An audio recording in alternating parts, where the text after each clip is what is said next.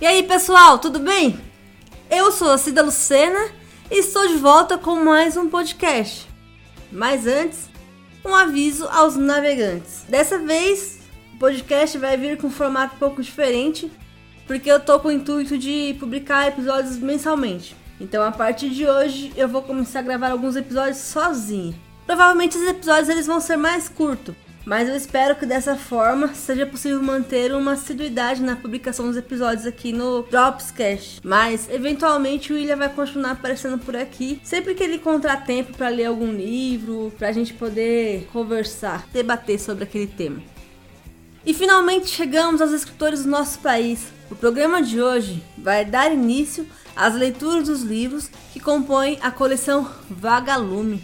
Afinal, quem nunca ouviu falar nessa coleção? É, eu sei, essa coleção entrega a idade. Mas vamos lá. A coleção Vagalume começou a ser lançada no ano de 1970 pela editora Ática, com o intuito de atingir um público específico, ou seja, a ideia é apostar em um leitor que está em formação e assim incentivar o gosto pela leitura. Porém, é possível observar que os livros que viriam a compor essa coleção, em alguns casos, eles foram lançados antes de 1970, como o caso do livro que eu vou ler hoje, A Ilha Perdida, da escritora Maria José Dupré. A Maria José, ela foi uma escritora paulista que nasceu em Botucatu, em São Paulo. Em alguns lugares está publicado que a escritora nasceu em 1898 e outros em 1905. Eu não sei qual é o ano correto. Enfim, ela viria a falecer em 1984. E o livro mais conhecido dela foi o Éramos Seis, que já foi diversas vezes utilizado para a produção de novelas, filmes, séries e por aí vai. Então, muita gente já deve conhecer essa história e eu espero em breve poder ler, porque eu de fato eu não gosto de nenhuma produção audiovisual, não, vou, não vou dizer nenhuma, mas eu não sou muito fã de produções audiovisuais baseadas em livros. Eu prefiro ler, eu gosto de ler o conteúdo. Então vamos lá. O livro A Ilha Perdida foi publicado pela primeira vez em 1944. A história começa narrando sobre a visita de dois irmãos à casa do padrinho e da madrinha, uma fazenda em Taubaté, interior de São Paulo. Lá do alto da, de um morro, eles conseguiram avistar uma ilha que estava localizada no meio do rio Paraíba. E todas as tardes, os irmãos ficavam lá do alto observando a tal ilha, conversando com seus primos sobre o que de fato existiria na ilha e se alguém algum dia havia visitado essa tal ilha misteriosa, essa tal ilha perdida. O fato é que existem diversas histórias sobre a ilha e os moradores antigos eles afirmam que lá mora um homem mau e por isso ninguém teria coragem de ir até a ilha. E aquilo fica na cabeça dos dois irmãos, o Eduardo e o Henrique, que logo eles vão arrumar uma forma de ir até essa ilha.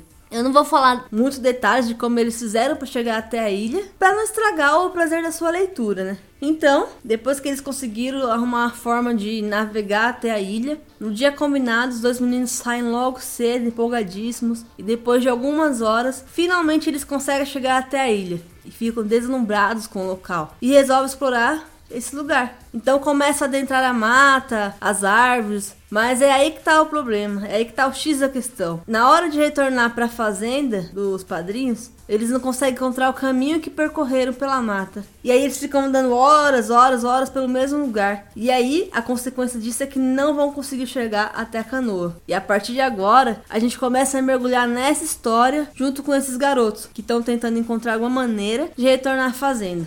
Então, tem mais uma coisa que vai agravar o fato deles terem mentido, que além deles terem se perdido na ilha, vão se comprometer mais ainda. Quando eles conseguem achar o caminho até o lugar que eles desceram ali onde deixaram a canoa deles, vai ter uma chuva muito forte e a canoa vai ser levada pelo rio. E aí nesse momento, eles decidem que a única forma de sair dali da ilha é construir uma, uma nova canoa. E aí, por alguns motivos, eles vão acabar se separando. O Eduardo vai para um lado, o Henrique vai para o outro. E a grande parte da, da narrativa da história do livro, ela vai acontecer a partir desse momento, quando os irmãos se separam. O Henrique, ele vai ser o personagem que vai conduzir a história. E aí, enquanto ficamos pensando o que será que está acontecendo com o Eduardo, depois de diversas cobertas, experiências do, do, do Henrique, eles vão se reencontrar. E quando eles tentam retornar para a fazenda, eles vão ser resgatados por funcionários que estavam procurando eles há dias. Funcionários do, da fazenda do, padrinho deles. E a partir desse momento que eles são resgatados, ainda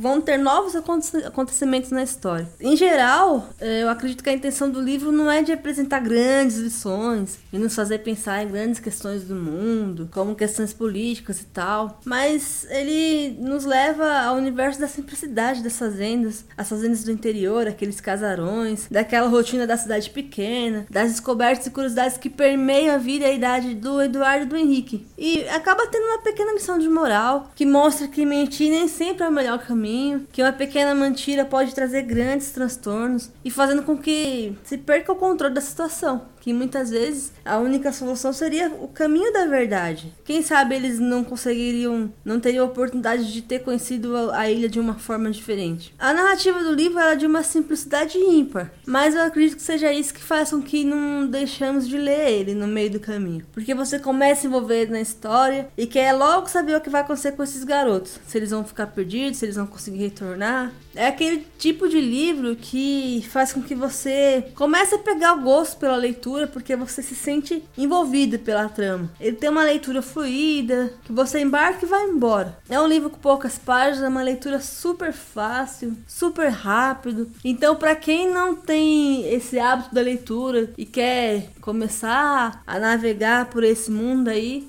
eu acredito que seja uma boa pedida.